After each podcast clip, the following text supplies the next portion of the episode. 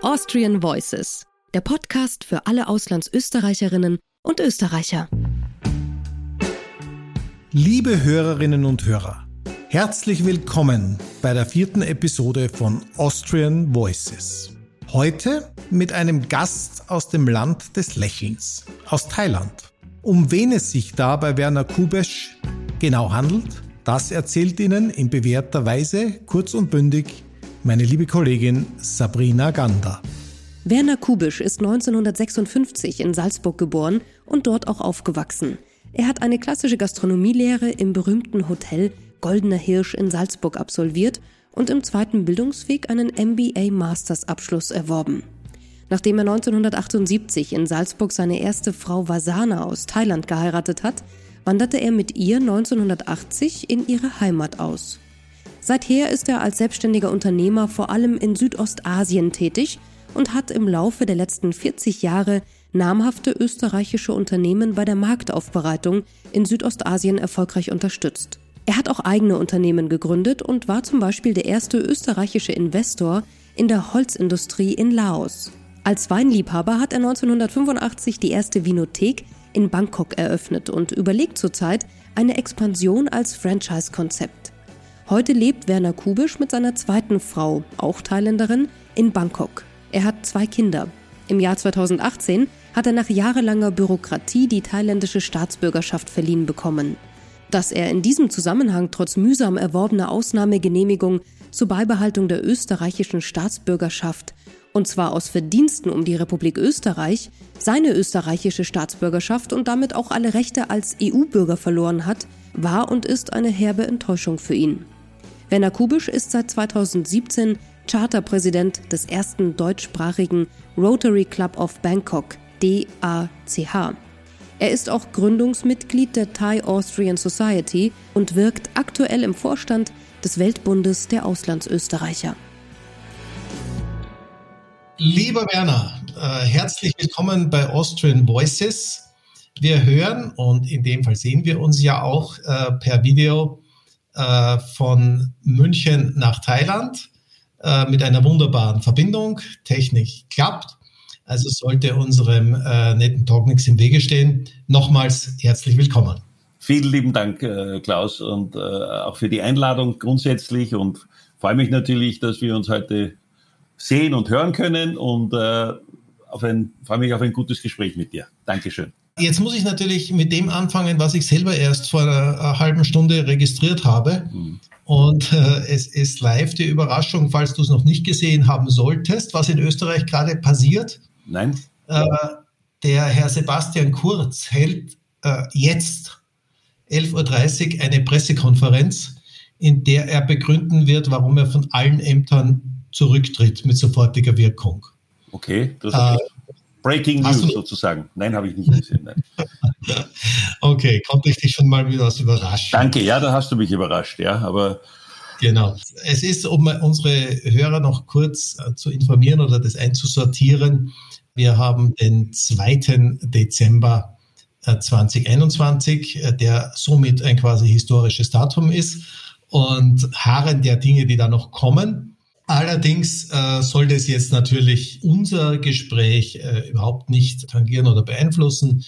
Wir sprechen heute über andere Dinge, über primär über solche Dinge, die unsere werten Hörerinnen und Hörer als AuslandsösterreicherInnen äh, beschäftigen.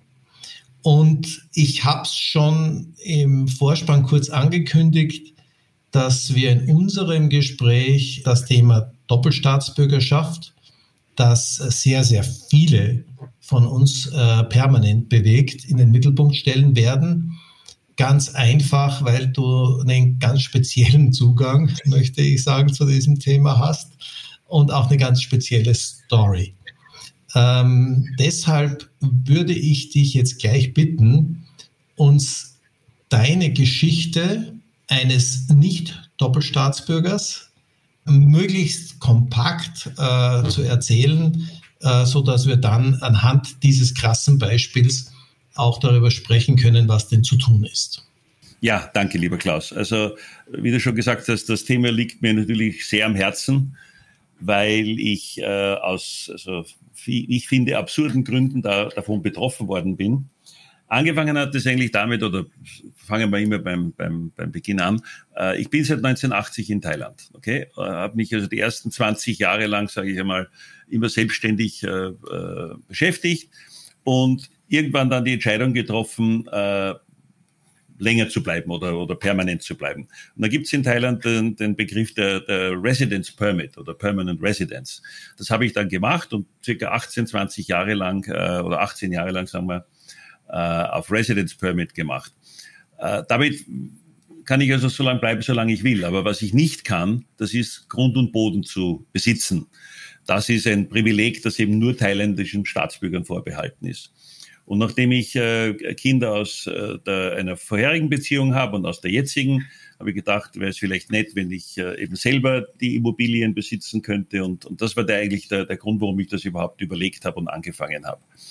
Ich bin dann in Salzburg äh, in einer, bei einer netten Runde in, in, in einer Winothek gesessen, wo zufällig auch ein, ein höherer Beamter des Landes, der Landesregierung dabei war und habe einfach so in der Runde erzählt, dass ich eben jetzt nach über 30 Jahren äh, äh, überlege oder praktisch die, also nicht entschieden habe, die thailändische Staatsbürgerschaft zu beantragen. Und dann sagt mir der liebe Bekannte, sagt, ja, hast du eine Ausnahmegenehmigung? Sage ich, was ist eine Ausnahmegenehmigung? Nicht einmal was davon gewusst. Er sagt, nein, du brauchst eine Ausnahmegenehmigung zur Beibehaltung der österreichischen Staatsbürgerschaft. Wenn du die nämlich nicht hast, wird es schon mit der Antragstellung, also mit der Willensäußerung einer ausländischen Staatsbürgerschaft die österreichische entzogen. Ich habe gesagt, das gibt's ja nicht, das ist ja un unglaublich. Aber gut, ich habe hab mir dann eben äh, die Informationen gegeben, wo ich mich da wenden kann. Das habe ich dann auch gemacht. Und damit beginnt der Prozess. Und um es kurz zu machen, äh, lieber Klaus, also es hat dann über drei Jahre gedauert. Von der Antragstellung bis zur äh, Genehmigung äh, der Beibehaltung der österreichischen Staatsbürgerschaft unterschrieben vom Landeshauptmann Wilfried Haslauer, den ich auch persönlich kenne und früher, und äh, aus Verdienst um die Republik Österreich, weil ich ja doch im Laufe der Jahre immer wieder namhafte österreichische Firmen hier erfolgreich vertreten habe und eingeführt habe am Markt. Aber das war also ein, ein Spießrutenlauf. Das war wirklich nicht einfach. Ich habe auch gesagt, na ja, aber was ist mit persönlichen äh, Gründen? Ich habe ja Familie hier und Kinder und was der Kuckuck alles. Und dann hat es geheißen, nein, also persönliche Gründe zählen überhaupt nicht. Das ist, das, das, das würde nie genehmigt werden. Sage ich, okay, dann halt Verdienste um die Republik Österreich. So, dann habe ich das bekommen, diese Beibehaltungsurkunde.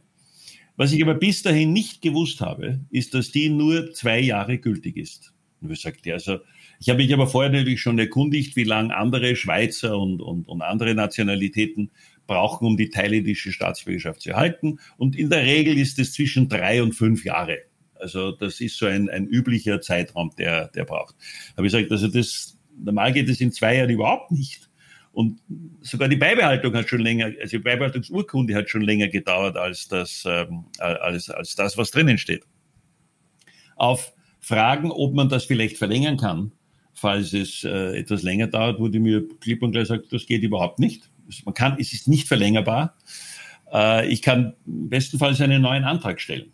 So, dann ist Folgendes passiert. Ich habe also, äh, nachdem ich die Beibehaltungsgründe gehabt habe, vorher konnte ich ja den Antrag gar nicht stellen, äh, gemacht.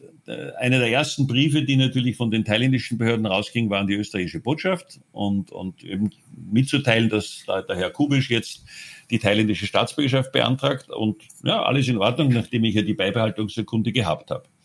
Was aber dann passiert ist, das konnte niemand voraussehen, äh, das war, dass der thailändische König, der Rama IX., verstorben ist. Und Staatsbürgerschaften für Ausländer werden vom König persönlich genehmigt oder unterschrieben, also in der Royal Gazette veröffentlicht. Und mit dem plötzlichen Tod des thailändischen Königs war mir klar, dass ein Jahr lang Trauerjahr ist, überhaupt nichts passiert. Der Nachfolger, der Kronprinz, musste erstmal intronisiert werden.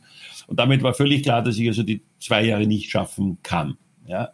Ich habe mich dann, wie gesagt, noch einmal bemüht, eine Verlängerung oder Ding. Dann sage ich, nein, Neuantrag. Okay, habe ich einen Neuantrag gestellt. Und in der Hoffnung, dass ja nachdem der erste ja schon genehmigt gewesen war, dass das zweite vielleicht ein bisschen schneller geht. Dem war aber nicht der Fall. Der, der wurde genauso langsam bearbeitet wie, wie der erste. Und äh, um auf den Punkt zu kommen, nach zwei Jahren und acht Monaten hat dann der Nachfolger, der neue italienische König, der ehemalige Kronprinz, dann meinen Antrag genehmigt und unterschrieben. Und damit habe ich automatisch die österreichische Staatsbürgerschaft verloren.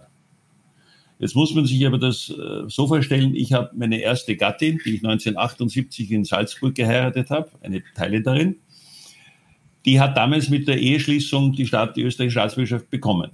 Wir haben uns zwölf Jahre später freundschaftlich getrennt und scheiden lassen. Wir haben keine Kinder gehabt. Und sie hat die österreichische bis heute noch. Völlig legal. Meine beiden Kinder aus der, aus der vorherigen und meiner jetzigen Beziehung haben sie auch bekommen, auf Kraft meiner väterlichen österreichischen Staatsbürgerschaft. Also ich habe drei Familienmitglieder bei mir, die aufgrund meiner österreichischen Ursprungs äh, Doppelstaatsbürger sind, ganz legal. Und ich als einziger gebürtiger Österreicher, äh, die anderen drei sind natürlich nicht in Österreich geboren, sondern äh, alle in Thailand. Und ich als gebürtiger Österreicher habe sie verloren. Also diesen Schildbürgerstreich muss man sich mal wirklich auf der Zunge zergehen lassen. Vielen Dank. Ich glaube, das ist eine gute Schilderung. Äh, die zwei wesentlichen Fragen aus meiner Sicht. Erstens, ähm, dein zweiter Antrag, den du gestellt hast, wurde der dann formal abgelehnt? Ja, der wurde im Endeffekt formal abgelehnt. Ich, ich muss jetzt aber nachschauen, äh, mit, mit welcher Begründung. Aber ich glaube, also da müsste ich jetzt nachschauen. Da hast, da hast das ist ja die erste hochinteressante Frage, mal abgesehen von der Tatsache, ob es ja. tauglich ist, überhaupt äh, solche Anträge stellen zu müssen. Ähm, deine Situation, deine Lebenssituation, deine berufliche Situation etc., die haben sich ja nicht geändert zwischen dem ersten und zweiten Antrag, oder? Überhaupt nicht. Überhaupt nicht. Also ist es ja eigentlich formal fast denkunmöglich, äh, dass äh, ein völlig anderes Ergebnis ja. herauskommt bei diesem zweiten Antrag, ja. würde ich jetzt mal vermuten. Ja. Deshalb natürlich schon die Frage, wie wird so etwas begründet? Also da, da muss ich dich jetzt vertrösten auf, auf, auf äh, ich, ich kann nachschauen, aber das müsste ich jetzt raussuchen, das würde ich wahrscheinlich jetzt auf die Schnelle nicht gehen. Aber ich werde es raussuchen und schicke dir die, die, die Antwort, die ich damals bekommen habe. Das ist ja auch schon wieder ein mhm. paar Jahre her, das war 2018 oder so. Ne? Aber wurde es überhaupt begründet? Großartig? Ja, mit, mit in, in, in, in fürchterlichen Bürokratendeutsch. Also, also äh, ich kann mich schon erinnern, dass es ein, ein zweiseitiges Dokument war, äh, aber ich, ich kann mir jetzt ehrlich gesagt nicht mehr erinnern, warum, aber ich glaube, mein Gott, also ich möchte jetzt nichts Falsches sagen, aber, aber ich glaube, weil, weil ich mir die Österreich, äh, weil bis dahin wurde mir die thailändische schon gewährt und damit habe ich die, die österreichische sowieso schon verloren gehabt. Und das also das ist, es kann nicht verlängert werden, was ich nicht mehr bin. ja. Du musst quasi vorher schon das abgeschlossen haben, äh, diesen Antrag, ja. bevor du die neue Staatsbürgerschaft, in dem Fall die thailändische, annimmst. Genau. Ansonsten ist sie ohnehin verwirkt. Das würde der gegenwärtigen Logik dieser Verfahren entsprechen, würde ich sagen. Ja, das ist natürlich hochinteressant. Ich habe ich hab selber auch schon mal so einen Antrag gestellt, um das kurz einzuwerfen, äh, auch mit diversesten Referenzen, äh, nicht jenen eines Landeshauptmanns und im Gegensatz zu in der Steiermark gestellt, aber inklusive auch staatlicher Referenzschreiben. Und äh, mir wurde sie abgelehnt mit dem Hinweis zur Zeit äh, und der Aufforderung, ich könnte das auch gerne nochmal äh, versuchen. Und es sei nicht ausgeschlossen, dass man dann zu einem anderen Ergebnis käme. Ähm, also, wie wir sehen, ein weiteres Beispiel dafür, wie unglaublich unlogisch und vor allem natürlich für einen Österreicher im Herzen unmenschlich hier vorgegangen wird, oder? Also ich, ich, ich bin immer noch fassungslos, muss ich ehrlich sagen, über die ganze Vorgangsweise.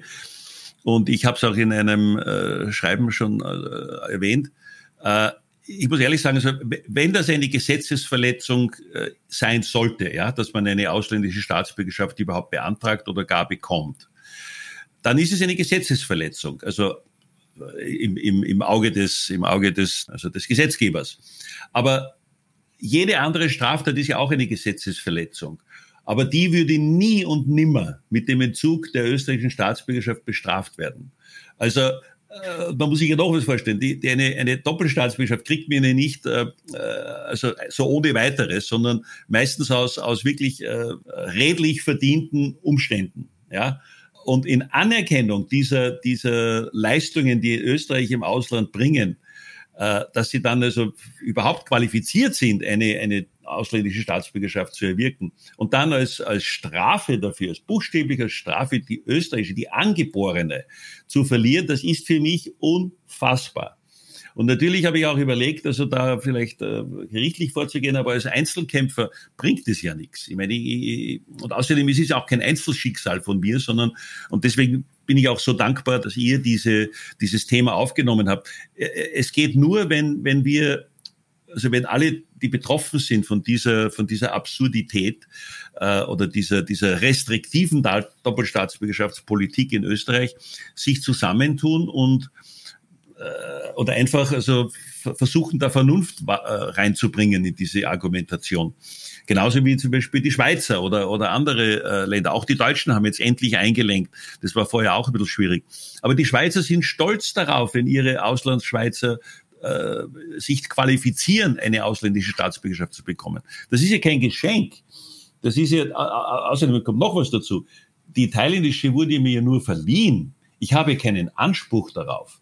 Die wurde mir auch nur verliehen aufgrund eben meiner Verdienste um die, um Thailand oder weil ich Familie habe und so weiter oder, oder Firmen hier habe. Aber die kann mir auch jederzeit wieder entzogen werden.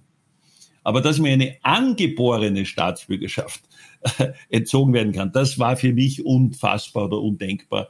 Und noch dazu auf, auf, aufgrund einer, einer bürokratischen äh, Kapriole, sage ich mal, da, da, dass also diese, diese Beibehaltungserkunde, die mich drei Jahre gebraucht hat, dass ich sie überhaupt bekomme, dann nur zwei Jahre gültig ist und nicht verlängerbar ist.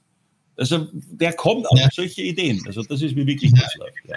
Es ist natürlich, äh, ich meine, die eine Seite ist sicherlich die äh, berühmt-berüchtigte Bürokratie, die in Österreich äh, auch nicht gerade dünn gesät ist. Und äh, ein anderes Faktum ist natürlich die politische Einstellung und die herrschenden politischen Kräfte. Und da dürfte schon sehr transparent sein, dass es äh, zwei Parteien gibt in Österreich, äh, die sich äh, extrem schwer damit tun, das, was du gerade geschildert hast, anzuerkennen, äh, nämlich äh, den Wert und die Wertschöpfung, die österreichische Staatsbürger im Ausland erbringen ähm, und entsprechend handeln. Aber das ist ein sicherlich dickes Brett, das nicht zuletzt wir auch versuchen zu bohren, aber das auch noch einige Zeit mindestens dauern wird. Äh, ganz eine andere Frage, das Ganze äh, jetzt mal ganz, ganz persönlich und privat beleuchtet. Jetzt bist du plötzlich nach äh, 60 Jahren äh, kein österreichischer Staatsbürger mehr, sondern du bist Thailänder. Wie fühlst du dich damit? Was, was, was macht es? Was tut es? Also, also ich stehe dazu, was ich entschieden habe. Und ich, ich werde auch hier bleiben, weil meine Kinder hier sind und meine Familie. Also ich habe keine unmittelbaren Pläne, nach Österreich zurückzugehen. abgesehen davon, das das hängt leider, das hängt auch ein bisschen zusammen. Ich habe also genug Beitragsjahre gehabt, äh, um eine Pension zu bekommen. Aber die bekomme ich jetzt nicht, weil ich eben kein Österreicher mehr bin. Ich habe auch alle meine, meine Rechte verloren mit einer die E-Card oder so, also Sozialversicherung, Krankenversicherung. Alles, was mir als gebürtiger Österreicher eigentlich zusteht, habe ich alles verloren. Und nicht nur die österreichischen Rechte, sondern auch die EU-Rechte. Und das ist das, worauf ich mich auch ein bisschen äh, noch Hoffnung habe, weil die, der oberste Gerichtshof in der, der EU hat schon einmal in einem Fall von einem Niederländer entschieden, dass das eigentlich völlig ungesetzlich ist, weil er ja nicht nur die niederländische verloren hat, sondern auch die EU-Rechte. Aber das hat in Österreich noch keiner wirklich aufgenommen. Äh, ich hoffe, dass das noch passiert, dass einer, äh, also eine Institution oder eine Bewegung sich dieser dieser Thematik annimmt und sagt, eigentlich ist das, was Österreich macht, ja EU-widrig. Ich hoffe, das okay, aber um das, um das nochmal wirklich einzuordnen und festzuhalten. Das heißt, mehr oder weniger völlig unabhängig davon, wie viele Jahre du in äh, Pensionssysteme oder in Alterssicherungssysteme ja. in Österreich eingezahlt hast, in dem Moment, wo du die österreichische Staatsbürgerschaft verlierst über so einen Prozess, alles erloschen. Gehst du derer verlustig sozusagen? Ja.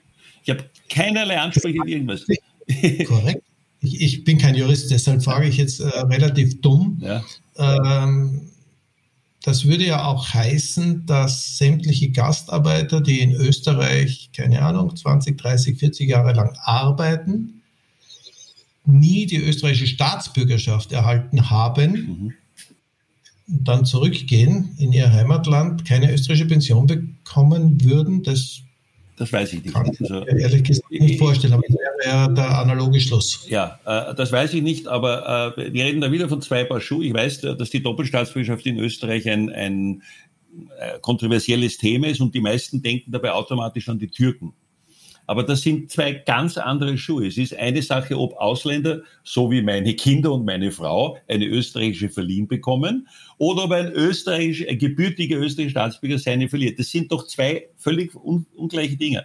Also wenn, wenn ich, meine, ich, ich will jetzt eben, muss ich, vor, muss ich aufpassen, nicht, dass meine Kinder dann äh, Schaden davon tragen, weil ich das jetzt äh, öffentlich äh, so erzähle. Aber darauf kommt es hinaus. Meine Familie hat bis heute noch völlig legal ihre Doppelstaatsbürgerschaft. Das heißt also, Doppelstaatsbürgerschaft ist in Österreich grundsätzlich nicht illegal. Es ist nicht illegal. Nee, nee, nee, das ist klar. Die Frage ist halt, äh, kann man es trennen? Ja, und da gibt es ja viele Diskussionen, da gibt es auch, das ist ein nicht ganz einfacher juristischer Sachverhalt, äh, auch im, im Bereich internationalen Rechts. Äh, kann ich grundsätzlich die Behandlung des Antrags, ja, auf eine österreichische Staatsbürgerschaft oder auch auf Erhaltung der österreichischen Staatsbürgerschaft, weil da wird das gleichgesetzt, äh, kann ich das unterschiedlich behandeln. Ja? Kann ich jemanden, der von außen von einem Drittstaat kommt, in Österreich lebt über einen langen Zeitraum, sich da verpflichtet, äh, seine Steuern zahlt etc. pp., kann ich den anders behandeln als jemand, der in ein anderes Land geht und die behalten ja, das ist eine berechtigte Frage. Frage ja. Können wir an der Stelle auch sicher nicht beantworten. Nein, nein, aber, aber in unserem Fall ist es noch extremer, weil keiner der drei Doppelstaatsbürger jemals in Österreich gearbeitet oder gelebt hat. Keiner. Ja. Also das ist, die eine hat es durch Eheschließung bekommen und die anderen durch Geburt. Es muss noch keine Anträge dafür gestellt werden. Also das mhm. ist, äh, die, allein dieser Unterschied macht mich also natürlich etwas äh, verärgert, weil, weil äh, den Österreichern werden also Knüppel in den Weg gelegt, äh, um das überhaupt zu bekommen und anderen, die aus, aus ich will nicht sagen Zufall, aber einfach aus, aus familiären Gründen oder aus persönlichen Gründen die österreichische bekommen, die kriegen sie praktisch nachgeschmissen und, und äh, ein Österreicher verliert sie. Also ist, für mich ist das eine Ungerechtigkeit par excellence und auch eine Diskriminierung, äh, die ja, aber ich meine, es gibt zu wenig, dass es ein, ein breites Thema ist leider und, und das hoffe ich ein bisschen zu ändern mit eurer Hilfe, äh, um, um einfach die, äh, ich bin ganz sicher nicht der Einzige, dem das passiert ist. Ne? Gerade und insbesondere in unserer Hörerschaft äh, ist es sicherlich kein Einzelthema und es ist auch ein Thema, das massiv interessiert und bewegt. Und deshalb werden wir, denke ich, im Sinne aller AuslandsösterreicherInnen äh, versuchen, diesen Zustand äh, zu ändern. Jetzt ja. wollen wir uns in unserem Gespräch äh, dann doch nochmal einem anderen Thema zuwenden, was uns natürlich, mich, aber auch unsere Hörerinnen und Hörer immer äh, interessiert, wie bewegt man sich als Österreicher in so einer fremden Kultur, äh, die sie ja noch immer ist, trotz vieler Touristen und vieler Menschen, die schon mal in Thailand oder in Südostasien waren. Aber es ist immer noch ein Riesenunterschied, denke ich, ob man dort zwei Wochen Urlaub macht, in Phuket oder woanders, oder ob man in diesem Umfeld lebt. Deshalb äh, würde ich dich einfach bitten, erzähl uns mal ganz kurz, wie man da lebt, äh, wie man sich einlebt, einfindet. Auch äh, natürlich aus gesellschaftlicher Sicht, aber auch äh, aus einer wirtschaftlichen Perspektive und schlussendlich, äh, soweit du das machen möchtest, auch aus einer politischen Perspektive. Ja, danke für die Gelegenheit, auch darüber ein paar Gedanken zu, zu teilen. Also ganz am Anfang ist es natürlich so, dass es ein neues Land ist und, und für die ersten fünf Jahre, sage ich einmal, war Thailand einfach ein Land, in dem ich halt versucht habe, Geschäfte zu machen und auch gemacht habe. Und so alle fünf Jahre, wenn nicht ganz genau, überlegt man sich ja, bleibt man dann doch dort oder geht man vielleicht wieder zurück oder woanders hin? Und diese, diese Frage war eigentlich bisher äh, immer recht schnell beantwortet und gesagt, nein, also es, es gefällt mir hier gut, es ist, äh, man, man hat was erreicht, also warum soll ich woanders hingehen? Und irgendwann ist man dann zehn Jahre und 15 und 20 Jahre hier. Und auf einmal ist, also am Anfang war Thailand ein, ein Land, in dem ich halt, das ich besucht habe. Im Laufe der Zeit wurde es meine zweite Heimat. Meine erste ist natürlich immer noch Österreich geblieben. Inzwischen ist es meine erste Heimat geworden. Und ich bin in Österreich auf Besuch als Tourist Und jetzt sogar noch mit Schengen-Visum. Also das kommt also äh, eklatanter nicht dazu. Aber äh, ein, äh, um die Frage äh, auch anders zu beantworten. In Thailand wache ich 360 Tage im Jahr mit Sonnenschein auf. Das ist natürlich ein, ein, ein Grund hier zu bleiben. Nicht als Urlauber, aber einfach nur, es ist schön, es ist warm, es ist sonnig, es ist freundlich. Und diese, sage ich einmal, grauslichen Frühjahrs- oder, oder Herbstzeiten, die wir natürlich von zu Hause gewohnt sind, die gibt's hier nicht.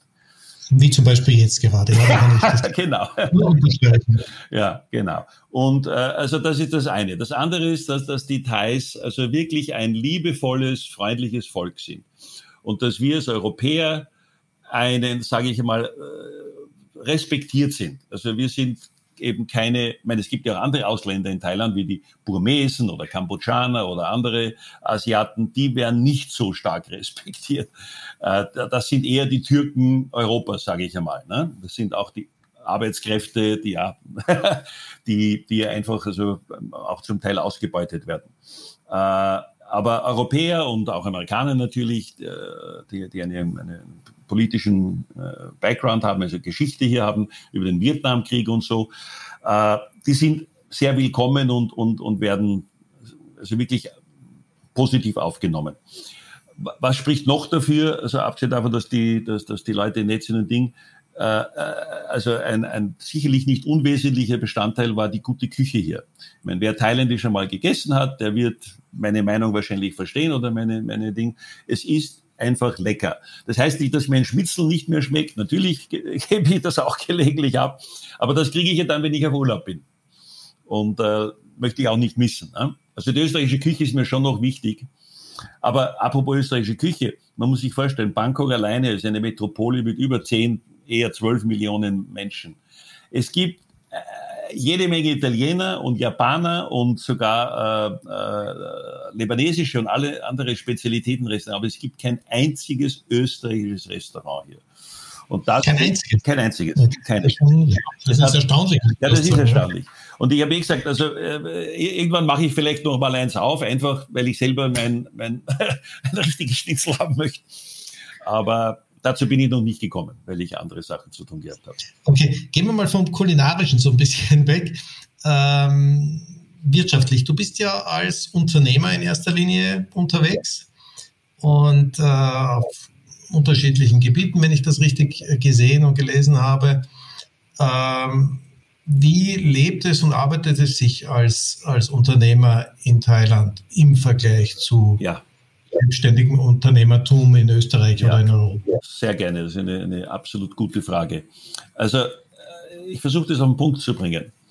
In Thailand und den umliegenden äh, Ländern gibt es einfach noch so wahnsinnig viel zu tun, dass man nie das Gefühl hat, dass man jetzt äh, also, äh, aufhören könnte oder Ding.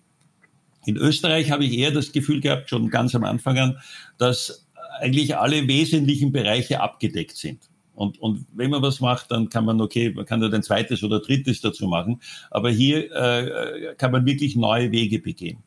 Und deswegen, und das finde ich bis heute noch äh, spannend und, und, äh, und auch umzusetzen. Deswegen wird einfach hier nie langweilig. Und es, äh, ob, ob, egal in welcher Branche man da reinschnuppert, es gibt so viel Nachholbedarf oder noch so viele Möglichkeiten. Und deswegen kann ich auch äh, allen, die jetzt zuhören, nur empfehlen, also egal welchen Hintergrund oder, oder, oder welchen Background ihr habt, es gibt viel zu tun. So nach dem Motto, packen wir es an. Und äh, ich habe dann äh, auch ein bisschen ausge... Äh, äh, ich, ich habe eine Filiale und noch eine Firma in Laos aufgemacht vor 20 Jahren die die heute noch steht äh, äh und, und einige Unternehmen hier. Ich war immer selbstständig, habe äh, hab österreichische Firmen vertreten, zuerst mal Konsumgüter und, und auch Stahl und Kommunikation und alles Mögliche. Äh, dann auch Beregnungsanlagen, also in verschiedenen Branchen einfach, was, was, was halt äh, notwendig war. Und jetzt das aktuell äh, bemühe ich mich, eine, eine österreichische Start-up-Firma hier äh, in Asien einzuführen, die ohne jetzt Namen zu nennen, aber Plug-and-Play Hydropower Generators macht. Also auch eine Dezentralisierung, Renewable Energy, das sind alles noch Bereiche, wo es wahnsinnig viel zu tun gibt. Mhm. Die wirtschaftlichen Rahmenbedingungen, wie würdest du die definieren in aller Kürze? In aller Kürze, äh, aus, ausgesprochen äh, positiv und entgegenkommend. Ich meine, die, ich möchte das nicht negativ klingen, aber ich habe wirklich, ich meine, ich habe ganz am Anfang auch in Österreich mal gearbeitet, auch selbstständig in der Firma meines Vaters. Äh, da kam es mir immer ein bisschen vor, dass, dass man wenn man, wenn man fleißig ist oder etwas mehr tut als vielleicht der Durchschnitt oder andere, dass man dafür eigentlich bestraft wird. Und dann bin ich nach Saudi-Arabien ausgewandert zuerst, also nicht jetzt bewusst, sondern einfach hingefahren und dann halt geblieben. Und in Saudi war das ganz einfach. Wenn du was getan hast, hast du was verdient. Und wenn du nichts getan hast, hast du nichts verdient. Aber wenn ich was verdient habe, dann war das mein Geld und ich konnte damit machen, was ich will. Und in Thailand ist es ähnlich. Natürlich zahle ich auch Steuern hier, aber es ist, sage ich einmal, überschaubar. Es ist, äh, es ist nicht so, dass die ich, ich habe dann nur eine kurze Anekdote, aber nur um das zu veranschaulichen. 2009 habe ich aus persönlichen, aus familiären Gründen gesagt, okay, ich möchte wieder mehr Zeit in Österreich verbringen. Meine Eltern sind alt geworden und die wollte ich halt öfters besuchen. Und gesagt, okay, ich mache eine Firma in Österreich auf. Habe die Firma aufgemacht, 35.000 Euro Cash als, als, ähm, als äh, Stammkapital einbezahlt und den, das erste Schreiben, das ich nach einer oder zwei Wochen bekomme, da war vom Finanzamt eine Körperschaftssteuervorschreibung für 25.000 Euro. Da habe ich noch nicht einen Euro umgesetzt oder Geschäft gemacht oder gar nichts. Also da habe ich mir gedacht, also was tue ich mir das eigentlich an? Ich meine, ich bin dann zum Steuerberater gegangen, und gesagt, na ja, also, aber zumindest zehn Prozent, also zweieinhalbtausend musst du schon bezahlen, egal ob du Geschäft machst oder nicht. Also, also ich habe das so bereut, damit, dass ich die Firma aufgemacht habe. Ich jetzt am liebsten gleich wieder zugesperrt, aber, aber das geht natürlich auch nicht. Also ich, ich sage, das ist, das war ein, ein, ein klassischer äh, Erinnerung daran, wie das in Österreich funktioniert. Wenn du unternehmerisch bist oder versuchst, was zu tun, du wirst buchstäblich dafür bestraft. Und hier in Asien oder in, auch in Thailand habe ich das Gefühl nie gehabt. Ich meine, auch hier, wenn ich was tue, verdiene ich was. Wenn ich nichts tue, verdiene ich halt weniger, aber das ist auch meine Entscheidung. Wie schaut es denn dann auf der anderen Seite aus mit äh, Sozialsystem, Sozialleistungen, so Themen wie Kranken- und Arbeitslosenabsicherung und Versicherung? Äh, das wird ja auch entsprechende ja. Unterschiede. Nein, völlig ergeben. richtig. Also, also der Vorteil der, der steuerschonenden Wirtschaftssituation hat natürlich auch Nachteile. Äh, also äh, für normal Angestellte gibt schon ein gewisses Sozialnetz, äh, auch Krankenversicherung und so weiter, aber für Unternehmer die sind da wesentlich schlechter gestellt, beziehungsweise von denen wird erwartet, dass sie sich selber darum kümmern. Und das müssen, das wird auch, bleibt auch mir nicht erspart. Also ich muss eine, eine relativ teure, aber gute Privatversicherung haben, um mich diesbezüglich abzusichern. Und das, das ist halt Teil der Kosten. Aber, aber da habe ich auch, ich sage mal, das Gefühl, ich zahle für eine Privatversicherung, die die, die Leistungen dann erbringen würde, wenn ich sie mal brauche. Aber das ist ein Bruchteil von dem, was es mich in Österreich kosten würde, sage ich mal. Also, und wie ist es mit, mit deinen angestellten Mitarbeitern? Ähm die, sind, die sind versorgt. Die sind versorgt. Also versorgt. Es gibt, äh, auch denen wird relativ wenig abgezogen, also für Sozialleistungen. Aber es gibt zum Beispiel in Thailand eine generelle äh, äh, Gesundheits, äh, sage ich mal, äh, wie sagt man da, Gesundheitsbrücke für, für einen Euro. Du zahlst einen Euro und kannst in jedes Krankenhaus gehen und wirst versorgt. Gut, bei uns kostet es nicht mal das. Ne? Also bei uns zahlt man es eben über die Dinge. Aber, aber es ist, also es geht schon. Und, und es gibt ausgezeichnete Krankenhäuser. Also das sind keine, äh, keine, äh, die sind nicht schlecht, nicht nur schlecht ausgerüstet, das sind wie Fünf-Sterne-Hotels zum Teil. Also, das Gesundheitssystem, aber das sind dann eher die Krankenhäuser für die Wohlhabenden, oder? Richtig. Also, aber es gibt auch, ich war auch in den staatlichen Krankenhäusern, die sind auch, also ausgezeichnet, ausgerüstet. Meine, meine eigene Gattin hat in einem der größten äh, viele Jahre gearbeitet und, und wir gehen immer noch hin. Also, also die Krankenversorgung ist ausgezeichnet hier, sowohl für die Einheimischen sowieso und auch für die Ausländer, aber die müssen halt selber dafür bezahlen. Das ist richtig. Und das Gesundheitssystem ist auch nicht äh, massiv unter Druck geraten oder geschweige denn zusammengebrochen Nein. jetzt in Corona-Zeiten, wie man es ja an manchen Orten in Europa. Nein, überhaupt nicht. Also, also davon, ich meine, ich bekomme täglich die Corona-Zahlen geliefert auf mein Handy. Also da, äh, also ich meine, ich finde die gesamte Corona-Berichterstattung ein bisschen fragwürdig, weil äh, ich meine, ich hoffe, dass das jetzt nicht in die falsch, falsch verstanden wird, aber zu, vor 100 Jahren gab es also gab's ja die spanische Grippe, die angeblich 50 Millionen Menschen also das Leben gekostet hat. Aber vor 100 Jahren gab es kein Internet und keine, keine Flugverbindungen so wie heute. Jetzt, nach 100 Jahren, ist der Covid gekommen und, äh, und das, ich glaube, die gesamte äh, globale Zahl sind 5 Millionen. Also das ist 10 Prozent von dem, was vor 100 Jahren waren, trotz der Vernetztheit, die es heute gibt. Also äh, die, die, die Schäden be, be, befinden sich im Promillbereich. Also von einer Überlastung des Gesundheitssystems kann überhaupt keine Rede sein, also auch in Thailand nicht. Das ist, äh, ich meine, das wird, wenn überhaupt, dann finde ich medial ein bisschen. Äh, ja, in Europa ja. definitiv äh, ja? temporäre und, und geografisch eingegrenzte, aber auch äh, klare Überlastungen gehabt. Mhm. Ähm, vielleicht. Das ist aber hier nicht zu erkennen, ja ist der einzige Hinweis, sogar in Bayern haben wir das. Mhm. Äh, vorige Woche wir mussten erstmals aus Bayern Intensivpatienten ausgeflogen werden in andere Bundesländer, weil die Kapazitäten nicht mehr da waren. Aha, okay. Und äh, wenn man sich das vor Augen führt, ja. was das heißt bei dem, was sich Deutschland auf sein Gesundheitssystem ja. bisher immer eingebildet hat, dann ja. ist das schon eine, eine Quote, würde ich sagen. Ähm, anderes, kurz, kurzer anderer Exkurs im Corona-Umfeld. Ähm, Thailand lebt ja zu einem nicht unerheblichen Teil als Staat heute auch vom Tourismus. Ja. Äh, dieser Tourismus ist ja nun mit Sicherheit äh, schwer in Mitleidenschaft gezogen worden in den letzten eineinhalb Jahren in Thailand. Ja. Äh, ähnlich im Übrigen vielleicht wie in Österreich, das ja auch ein Tourismusland ist. Äh, nun wurde die Tourismuswirtschaft in Österreich, zumindest die Hotellerie, auch die Gastronomie, in sehr großem Maße unterstützt mit staatlichen Geldern. Ähm, die Hotellerie am Land in den Ferienregionen wirklich massiv. Ähm, war Ähnliches in Thailand äh, zu bemerken? Nein, überhaupt nicht. Also äh, das ist das, das ist eben ein, ein Mangel eines, eines Sozialnetzes vielleicht oder, oder auch Mangel an Mitteln. Also es gab meines Wissens nach überhaupt keine Unterstützung von irgendwem. Doch, also muss ich einschränken. Es gab schon, äh, um den Domestic Tourism anzukurbeln, hat die Regierung schon gesagt, also sie zahlen 20 oder 30 Prozent der Hotelkosten, schießen sie zu, wenn man dafür wenn, wenn die Thais zu ihren Thai-Hotels gehen, also den, den Lokaltourismus, genau.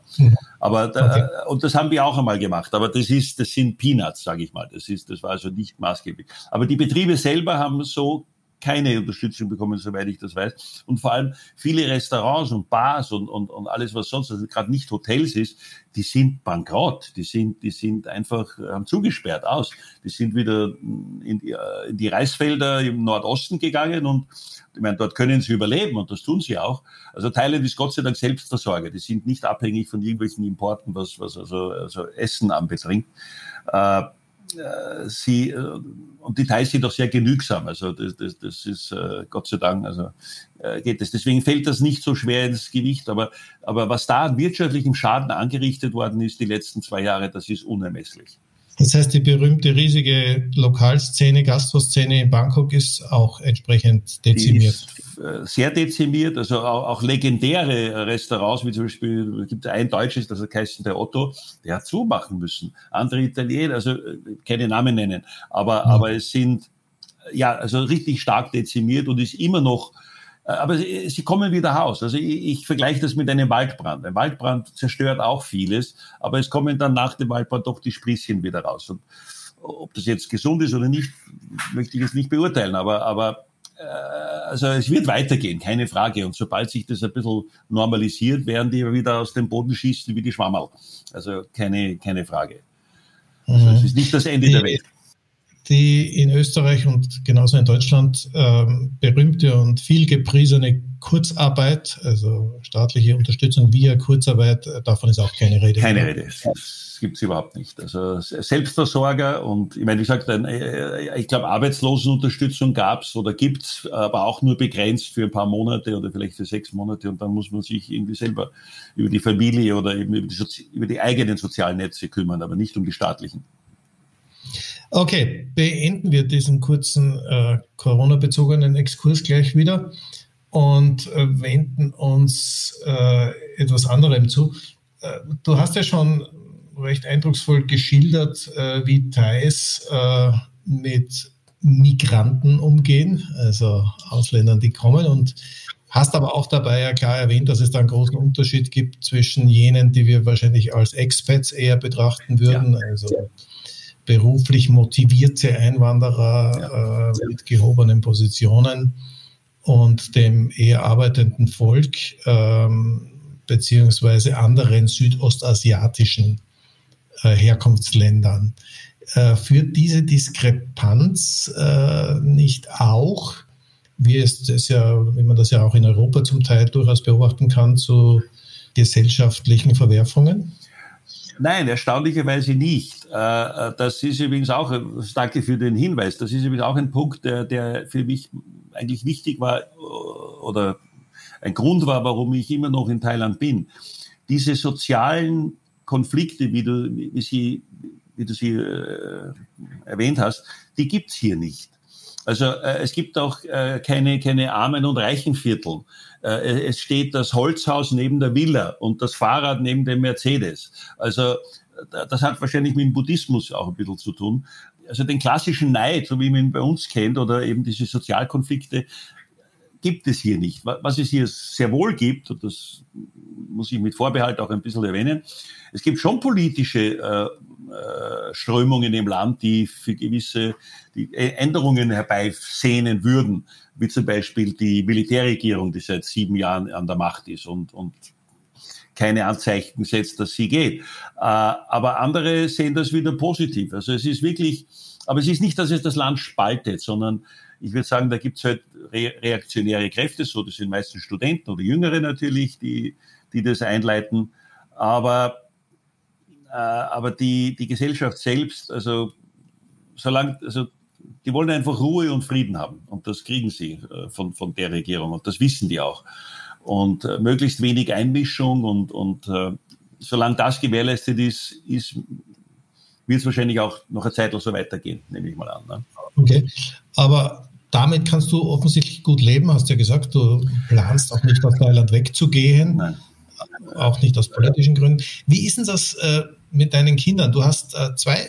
Ja, ich habe zwei Kinder, einen Sohn aus, aus einer vorherigen Beziehung, der ist jetzt 28, der lebt in Chiang Mai im Norden oben meine Tochter, die ist, die ist 13 Jahre, die geht noch in eine äh, internationale Schule. Mein Sohn ist auf die Schweizer Schule gegangen. Also auch das Schulwesen, das bei uns äh, praktisch umsonst ist, das kostet hier richtig Geld. Also das, das sind dann, gibt schon zwei Seiten dazu. Gesundheitswesen oder Versicherung, Schulgeld ist, ist, ist nicht billig hier. Also die Kinder in die Schule zu schicken, in eine internationale, das kostet Geld. Und sind im Schulwesen die, die Unterschiede zwischen äh, staatlichen Durchschnittseinrichtungen und privaten äh, teuren Einrichtungen größer als, wie du es gerade vorhin im Gesundheitssystem beschrieben hast? Ja, also äh, schon. Äh, ich muss gestehen, ich habe wenig Einblick in die staatlichen, aber, äh, aber da wird zum Beispiel nur Thai unterrichtet und keine, keine Fremdsprache. Und äh, nachdem die Kinder ja doch zwei oder Nicht Sohn, Englisch nicht mal Englisch. Äh, ich meine, sie lernen es dann irgendwann in der Universität ein bisschen, aber das ist auch der Grund, warum die Thais relativ... Wenn sie da hinkommen. Ja, wenn sie da hinkommen, genau. Aber, aber wenn man also mehrsprachig aufwachsen will, äh, äh, was natürlich ein, ein, Vorteil ist, dann muss man in eine internationale Schule gehen und die kostet halt Geld. Ne? Aber auch das finde ich, das ist, das ist mein, das ist die Entscheidung des Einzelnen, ob er sich das leisten kann und will. Aber natürlich für die Kinder tut man das. Aber auch meine Kinder, die fühlen sich, ich meine, sie haben einen österreichischen Pass und, und, und sie kommen gerne äh, nach Österreich auf Urlaub. Aber in Österreich zu leben und zu arbeiten, sehe ich für beide eigentlich nicht. Also, Unabhängig von Österreich, wenn du, du oder auch andere Österreicher oder Europäer, die in Thailand ansässig sind, wenn es darum geht, Kinder auf Universitäten zu bringen, wie ist denn da die Tendenz? Ähm, schickt man sie dann doch lieber nach Europa oder vielleicht auch nach Nordamerika? Oder äh, vertraut man auch auf universitärer Ebene dem südostasiatischen Raum durchaus? Also äh, ich würde sagen, es gibt ausgezeichnete Universitäten in Thailand. Aber wenn sich, wie gesagt, äh, äh, die Eltern oder die Kinder entscheiden, im Ausland zu studieren, dann ist es eher Australien oder England oder Amerika. Nicht Europa. Ich meine, England zählt auch zu Europa, aber, aber äh, einfach aus, der, aus sprachlichen Überlegungen. Ne? Also die Englischsprachigen sind da auf jeden Fall führend. Ne? Aber also das heißt auch für österreichischstämmige oder deutschstämmige ähm, ja. also, Jugendliche oder junge Menschen äh, wäre es die größere Verlockung, äh, in englischsprachige Länder zu gehen, also ja. Australien, USA, UK, ja. äh, als nach Deutschland in die Schweiz. Also äh, bei, bei meinem Sohn, der, der ja nicht studiert hat, äh, äh, war es eine Überlegung. Deswegen habe ich ihn auf die Schweizer Schule geschickt, damit er im Deutsch lernt, äh, um ihm die Möglichkeit zu geben, in Österreich vielleicht äh, äh also seine Ausbildung weiterzuführen. Aber äh, er kam dann mit 18 oder 19 zurück nach Thailand und, und das war einfach dann kein Thema, das Studium. Und äh, hat seither hat er Geld verdient. Ne? Und das ist auch in Ordnung so. Bei meiner Tochter, da ist noch ein bisschen jung, da haben wir noch ein bisschen Zeit, darüber nachzudenken. Aber auch da haben wir schon in, in Richtung Australien und, und England, Amerika weniger, aber Australien und England aus, Ausschau gehalten. Und, aber das ist noch ein bisschen zu früh. Also, ja, ja. Das ist manchmal gut, wenn es noch ein bisschen. Ja, ja, also da wollen wir nichts überstürzen. Ne? ja. ja, noch einmal äh, ein kleiner Themenschwenk. Äh, reden wir mal über das Image, den Stellenwert von Österreich äh, in dem regionalen Umfeld, in dem du jetzt so lange schon lebst, äh, tätig bist. Deine eigene Meinung äh, zu unterschiedlichen Aspekten der österreichischen gesellschaftlichen Politik äh, hast du ja schon äh, kurz dargebracht. Aber wenn du dir das mal so ein bisschen äh, gesamthafter ansiehst, wie würdest du dieses Image Österreichs in Thailand oder auch in Südostasien aktuell beschreiben? Äh, ausgezeichnet. Also Österreich hat den Vorteil, äh, in den gleichen Topf, sage ich einmal, zu geworfen zu werden wie die Schweiz und Deutschland.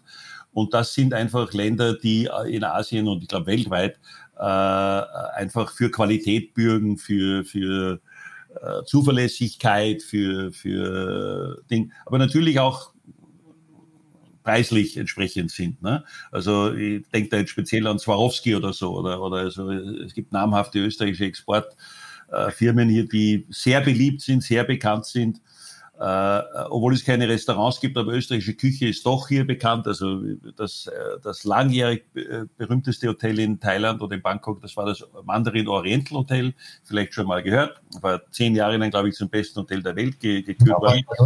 Ja, da, da, da war seit, weiß ich nicht, 30 Jahren oder was ein österreichischer Küchenchef äh, so maßgeblich Ding und, und ein bayerischer Hoteldirektor. Also äh, beide, also der Hoteldirektor war ein besonders geschätzter Freund von mir, ein rotarischer. Ähm, aber also Österreich generell äh, äh dafür, das, das muss man, also das, also ich bin schon ein stolzer Österreicher immer gewesen und das bin ich auch heute noch.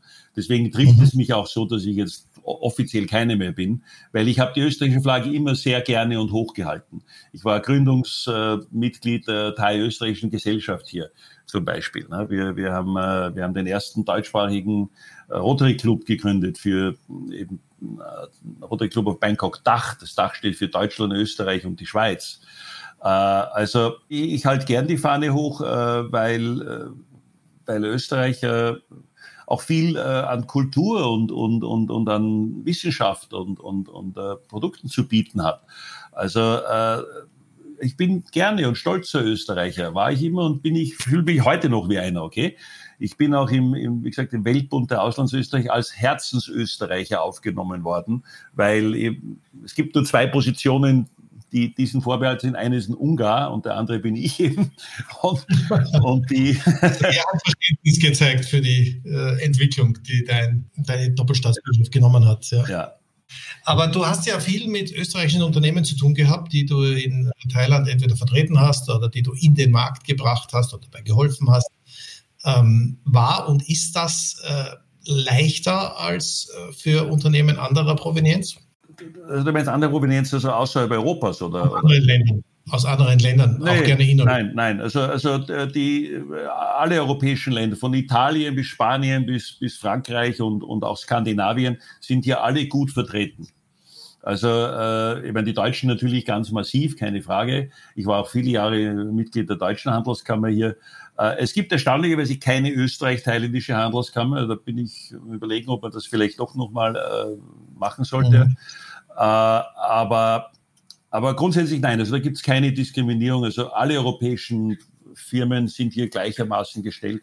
Und wir werden als Europäer betrachtet. Also so gesehen hat sich die Europäische Union schon äh, als Begriff etabliert, sage ich mal. Und gibt es ein, ein, ein lebendiges äh, österreichisches Expat-Leben, Community-Leben? Ja, ja, Thailand? Über, ja gibt's. Also über die, die Thai Austrian Society, die machen alle Monate, also wenn man sich treffen kann, ihren Stammtisch. Äh, äh es, äh, also es ist eine kleine Community. Ich, ich würde sagen, also bewegt sich im Kreis von vielleicht 100, 150 Leuten. Also das ist überschaubar. Aber ich glaube, insgesamt sind, glaube ich, 500 bis 1000 Österreicher in Thailand. Ne? Aber die sind natürlich im ganzen Land verstreut und nicht nur in Bangkok. Okay. Nicht mehr als 1000, meinst du? Ich glaube nicht mehr als 1000. Nein, also da okay. bin ich ziemlich sicher, dass es nicht mehr sind. Aber zum Beispiel in Chiang Mai oben ist ein, ist ein lieber alter Freund von mir, der, der Niki Prachensky, ist Honorarkonsul. Der hat vielleicht 50 Leute oben oder so und, und, und vielleicht auch 100, keine Ahnung. Äh, in Pattaya und, und Phuket sind natürlich auch relativ viele. Bangkok hat vielleicht, ich sag mal, also unter 1000. Das ist, sind eigentlich ja. in der Touristik äh, viele ja. Österreicher unterwegs? Ja. Ja. In der Hotellerie nehme ja, ich an? Immer noch, ja. Also, okay. äh, und ich muss sagen, also Hut ab vor den, vor den österreichischen Gastronomen. Also ich kenne einen speziell, ich darf oder möchte keinen Namen nennen, aber der hat es auch in der Covid-Zeit, also die letzten zwei Jahre geschafft, sein Hotel offen zu halten was den wenigsten geglückt ist. Also der Mann ist gut. Also der, der, der das ist ein Qualitätsbeweis ersten Grades wahrscheinlich, ja. Ähm, sag andere Frage dazu. Ähm, vielleicht ein bisschen provokant, aber das wage ich jetzt mal, äh, weil wir uns ja in einer ähnlichen Altersstufe bewegen. Ähm, War das jetzt ein Kompliment? okay, danke. Glaube ich nicht. Ähm, diese österreichische Community äh, kriegt die heutzutage auch noch äh, frisches, jüngeres Blut oder besteht die, wie meines Erachtens und Wissens nach in anderen Regionen, eher aus der älteren Hälfte der ähm, das ist eine, eine gute, berechtigte Frage. Also wenn ich jetzt nachdenke, ich meine, ich habe gestern bei unserem Rotary-Dinner äh, wieder ein paar Jüngere getroffen, aber das waren Deutsche und Schweizer, keine Österreicher. Aber ich werde morgen genauer hinschauen äh, beim Austrian Business Community Lunchen, ob, aber es gibt schon Nachwuchs, also, also keine Frage. Aber es ist, eigentlich Aber ist er noch so community-willig? Das, das ist mir so die ja, Frage. Ja, ja. Weil, äh, ich meine, das ist ein Riesenunterschied, ja, wenn du in, in, in es gibt ja sogar in Deutschland, es gibt sogar in München, aber auch in Hamburg, was dann ein bisschen exotischer ist, gibt es ja Österreicher Stammtische und Clubs und ähnliches, ja. Aber da sieht man schon, dass die äh, vorsichtig ausgedrückt altern, sehr alt. Ja, ja, das stimmt. Ja. Das ist, das ist das auch, in, auch aus anderen Weltregionen, dass das genau, ähnlich ist. Das ist auch im Weltbund der Auslandsösterreicher, finde ich, ein, ein, ein Thema, der ist überaltert. Okay, also da, da gab es die Diskussion, das Rot-Weiß-Rot ist ein Magazin und da haben die natürlich schon also einige gemeint, ja, warum wird das überhaupt noch gedruckt? Und das heißt nur, weil die alten Mitglieder kein, auf dem Internet nicht, äh, die, die wollen ein Papier in der Hand haben und, und können das nicht online anschauen. Also das ist man sehr, sehr teuer durch die ganze Welt. Ja. Okay. Ähm, unwirtschaftlich, völlig unwirtschaftlich das ist ein anderes Thema. Ja, ja die Frage ist ja nur, äh, tendenziell müsste es ja so sein oder ist es ja so, dass immer mehr Österreicher rausgehen. Ja? Also die, die, die Anzahl der gerade Universitätsabgänger, der Absolventen, die ins Ausland geht, ist ganz sicherlich nicht gesunken in den letzten mhm. 10, 20 Jahren. Das heißt, äh, von der Seite her müsste es ja durchaus Nachschub geben. Ja. ja die Frage ist nur, will der ja. äh, in so einer Form wie österreichische Clubs äh, sich outen äh, oder engagieren? Äh, und wenn nein, eigentlich warum nicht? Ja, ich würde sagen, da schließt sich der Kreis ein bisschen mit der Doppelstaatsbürgerschaft. Wenn Österreich da ein bisschen äh, cleverer wäre und, und äh, den Österreichern die Möglichkeit geben würde, sich wirklich eine Existenz im Ausland aufzubauen und auch mit den Vorteilen und Nachteilen, die eine Doppelstaatsbürgerschaft mit sich bringt, würde das, ich glaube, das würde viele motivieren. Ich meine, das war nicht meine ursprüngliche Motivation, aber, aber äh, wenn man einmal, sagen wir, 10, 20 Jahre im Ausland geblieben ist, dann überlegt man schon, also das ist ja doch meine, meine zweite Heimat geworden. Also warum soll ich da nicht Staatsbürger sein dürfen oder wählen dürfen oder eben Grund und Boden besitzen dürfen und so weiter? Ich meine, das sind, das sind, ja, finde ich berechtigte Fragen. Aber äh, ich freue mich zu hören. Ich habe das ja nicht gewusst, dass die Universitätsabgänger sehr wohl ins Ausland gehen. Aber ich glaube trotzdem, der, der Großteil geht nach Deutschland oder eben vielleicht ein paar in die Schweiz, auch sprachenbedingt vielleicht ein bisschen. Wenige trauen sich dann wirklich in, ins echte Ausland, was ich mal nenne, ob das Middle East ist oder Afrika oder Asien. Ja, ich weiß nicht, ich habe auch keine Zahlen zur Hand, aber hm. äh, ein äh, vorletzte Gast in unserem Podcast, äh, Dietrich Haubenberger, ist ja der Präsident der österreichischen Vereinigung von Scientists and Scholars in North America zum Beispiel. Mhm. Und die haben fast 2000 Mitglieder, ja. Ähm, wow. Also ist nicht so wenig, würde ich mal sagen. Ja. ja. Die sagen kann, ein interessantes Land ist, gerade für junge Wissenschaftler. Aber so gesehen ist das sicherlich eine relevante Größe. Ja gut, äh, wir kommen langsam aber sicher ans Ende unserer Plauderstunde, ähm, die aus meiner Sicht sehr interessant war und äh, dafür bedanke ich mich schon mal. Ich habe im Anschluss an das, was wir gerade gesprochen haben, noch eine ja, recht konkrete Frage.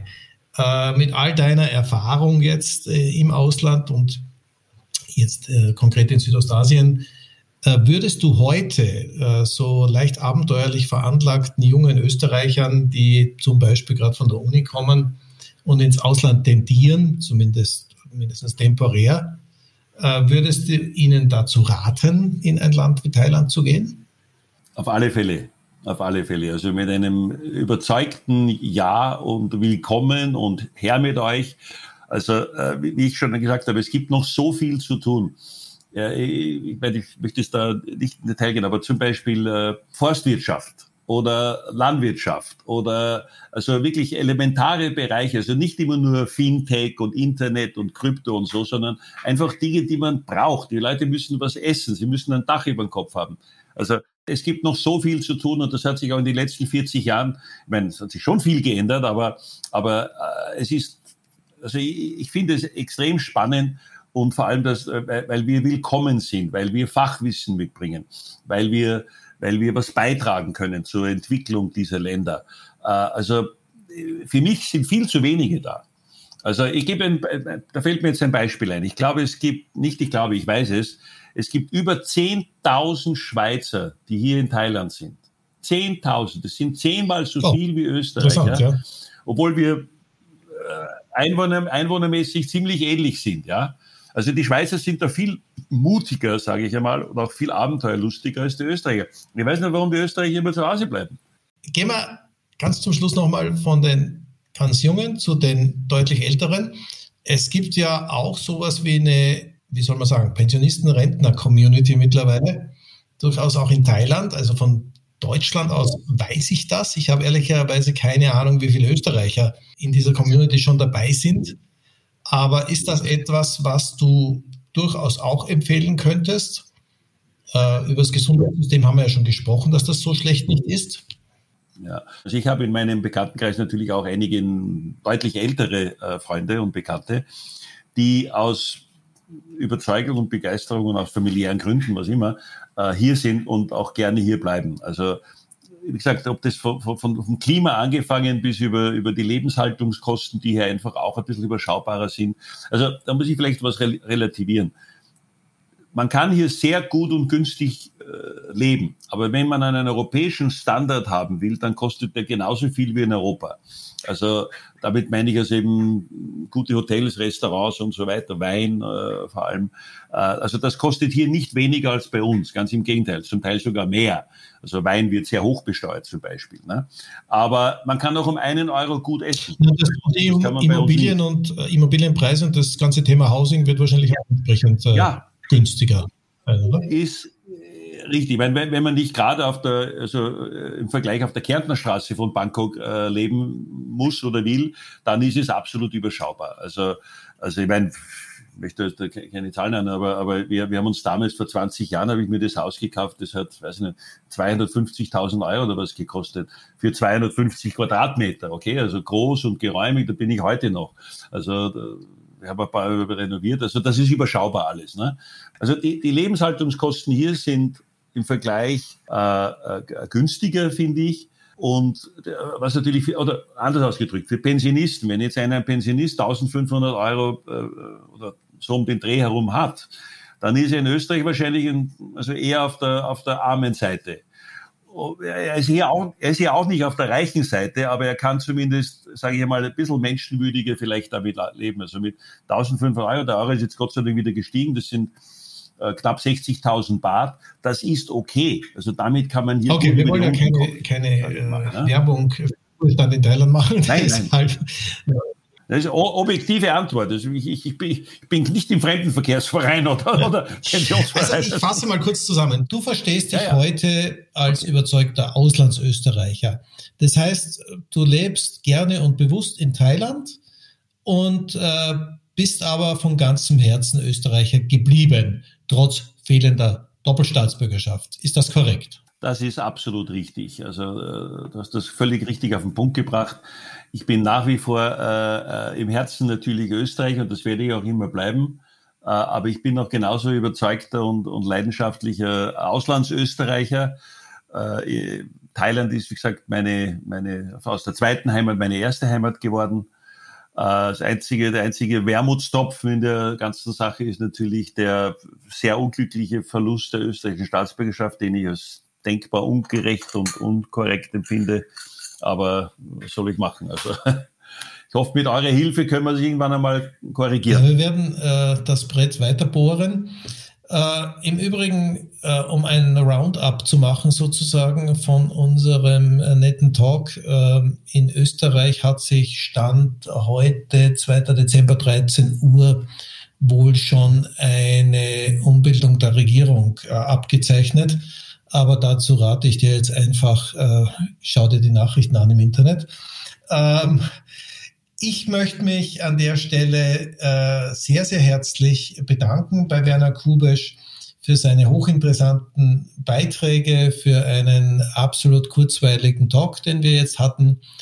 Lieber Werner, danke dir. Alles, alles Gute und äh, ich hoffe, wir sehen uns auch mal live. Lieber Klaus, die, der Dank gehört, gebührt dir und auch unserem gemeinsamen Freund äh, Martin, der uns zusammengebracht hat. Vielen Dank für die Initiative. Äh, ich möchte jetzt keine parteipolitische Werbung machen, aber ich, ich, ich finde es wirklich super, dass sich die NEOS dem Thema äh, des 10. Bundesland angenommen haben und verfolgen und ich werde das nach, so gut ich kann in jeder Hinsicht unterstützen mit Rat und Tat, wenn es, wenn es irgendwie möglich ist. Ja, vielen Dank dafür und äh, nochmal alles Gute und hoffentlich bis bald. Hoffentlich bald in Österreich oder in Bangkok, wenn du herkommst. Okay? Gut. Sehr gerne. In Sinne. Danke, Dankeschön. Servus. Ciao. Das war Austrian Voices und wenn Sie keine Episode verpassen möchten, dann abonnieren Sie doch einfach diesen Podcast. Bis zum nächsten Mal.